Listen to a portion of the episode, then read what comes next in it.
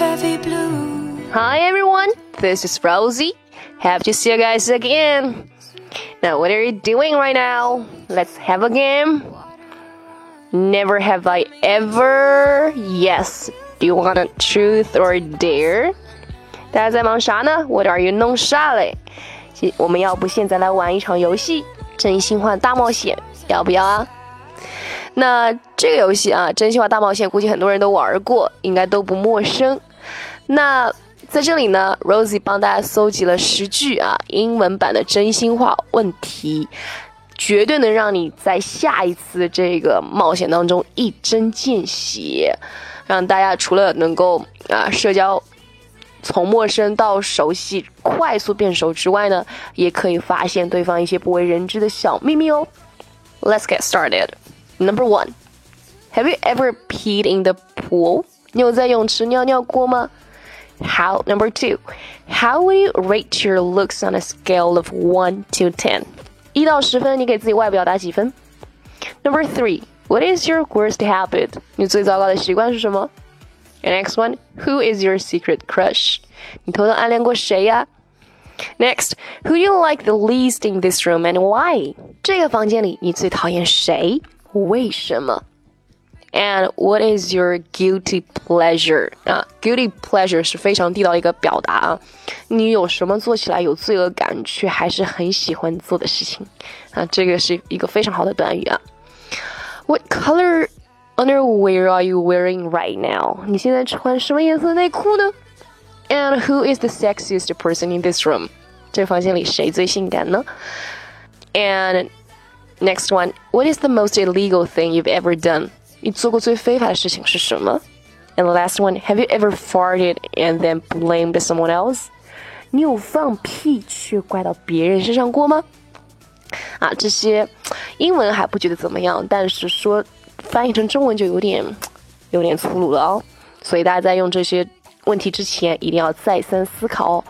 那还有关于真心话或者喝一杯啊。嗯，truth or drink siblings never have I ever 啊，经常会用到的，我从来没有怎么怎么样啊。那一些有趣的 never have I ever 的例句，比如说 never have I ever googled my own name to see what comes up，我从来没有 Google 过自己的名字。Never have I ever watched the Gangnam Style music video，我从来没有看过 Gangnam Style 的 MV。 Never have I ever worn sleepwear and pretended it was clothing. 我从来没有穿睡衣出门，还假装那个是正常的衣服。Never have I ever missed the high five. 我从来没有跟别人击掌失误过。Never have I ever sung in the shower. 我从来没有在洗澡的时候唱歌。Never have I ever pretended to laugh at a joke I didn't get. 我从来没有听不懂笑话，但还是跟着笑。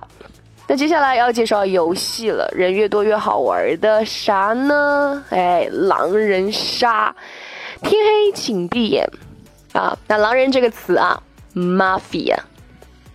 游戏分成三个阶段啊，首先是夜晚，所有人眼睛闭上，两位狼人在法官告知下将眼睛睁开，并用手指指出想杀害的平民，再将眼睛合上。天亮了，法官请所有人起床，公布两位被杀害的平民，接着所有人。包含狼人在内，必须讨论出谁是狼人，并将他杀掉。被投票超过半数的人即将当场阵亡。游戏不断轮回，夜晚、白天，直到平民将狼人杀光，啊，就平民获胜了。或者是狼人将平民杀光，就狼人获胜。那要是参与者众多呢？想玩复杂一点，可以新增角色，比如说 witch 啊，prophet 啊，witch 负责在啊夜晚抢救被杀害的平民，a prophet 则在夜晚救出狼人。比如说啊，一些游戏当中会通常用到的呃一些表达，比如说，接着所有人眼睛闭上，啊，night falls，everyone please go to sleep。狼人醒来并指向。想杀害平民，Mafia, please wake up and point at the person you want to kill。啊，这个是你第一次玩就被当法官了怎么办？啊，法官要怎么引导大家啊？这些英文都用得上。还有第三句，Mafia, please go to sleep。狼人回去睡觉。And the last one, after a long bloody night, the sun comes up. Everyone please wake up. 所有人起床。 这些游戏的玩法你都会了吗？ 在下次玩的时候啊，能够用这些地道的英文来表达，快速的让你笼络到你的社交圈子当中哦。And this is Rosie. See you next time. Bye.